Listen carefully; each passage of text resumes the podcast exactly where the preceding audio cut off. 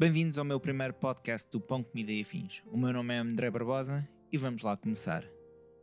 Quando pensei em criar um podcast, sempre pensei que o tema seria corrida e comida, duas coisas que adoro fazer e que são presença habitual nas minhas redes sociais e também no meu blog.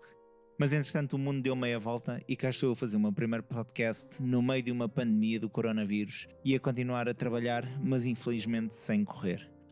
O tema que eu vou abordar é complicado e pouco consensual, que é continuar ou não a correr nesta altura. Uh, é apenas a minha opinião e apenas isso, e vou frisar bem este ponto, vale o que vale, mas é o que eu acredito ser mais correto fazer neste momento.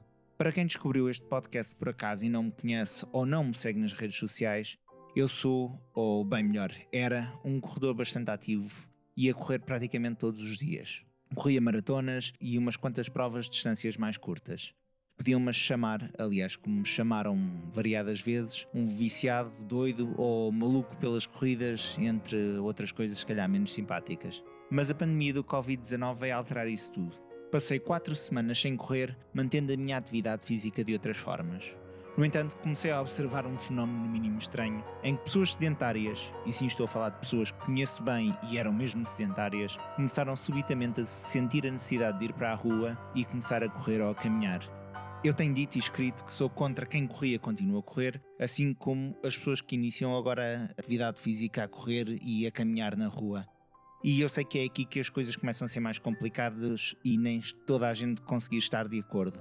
Mas na realidade eu vejo mais desvantagens do que vantagens em ir correr para a rua neste momento. Provavelmente não será assim para todos, mas pelo menos eu vou expor o meu ponto de vista para quem o quiser ouvir. Em primeiro lugar, e olhando um bocadinho mais para o meu próprio umbigo, todas as provas foram canceladas e as que não foram provavelmente também o serão no futuro.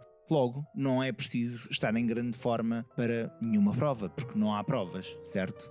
E diria que a maioria dos corredores tem aqui uma oportunidade de ouro de fazerem aquilo que normalmente nunca fazem. Desde reforçar a nível muscular, melhorar a elasticidade, há tanta coisa que nós, como corredores, quando temos provas, a única coisa que fazemos, ou a maior parte do que fazemos, é correr e esquecemos tudo o resto. Portanto, na minha opinião, há maneiras muito mais interessantes de nos mantermos ativos do que ir correr para a rua.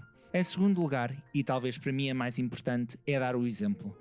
Até como me têm dito repetidamente nos últimos dias, não é proibido ir correr para a rua. E de facto não é, mas não é para ninguém. Ora, seja já quem já corria ou quem começou agora a correr. E não me parece que seja possível manter as condições de segurança quando vai toda a gente para a rua correr. Mais ainda, quando continuam a aparecer partilhas nas redes sociais, e sim, o Strava também conta como rede social, de corridas na rua.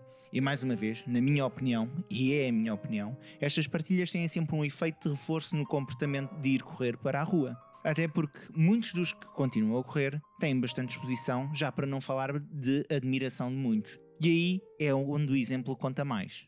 Este domingo decidi que ia fazer 5 km em casa para tentar explicar aos meus seguidores e conhecidos que se quisessem correr, que corram em casa. Talvez não tenha sortido bem o efeito que estava à espera. E na realidade também não sou grande apologista de se correr em casa. Tenho algumas dúvidas em relação ao benefício que se possa colher de não sei quantas voltas de 20 metros em casa, como foi o meu caso mas certamente não há de ser muito benéfico a nível de, da mecânica de corrida e mesmo articular. E mais uma vez, penso que há formas bem mais interessantes de manter atividade e forma física em casa.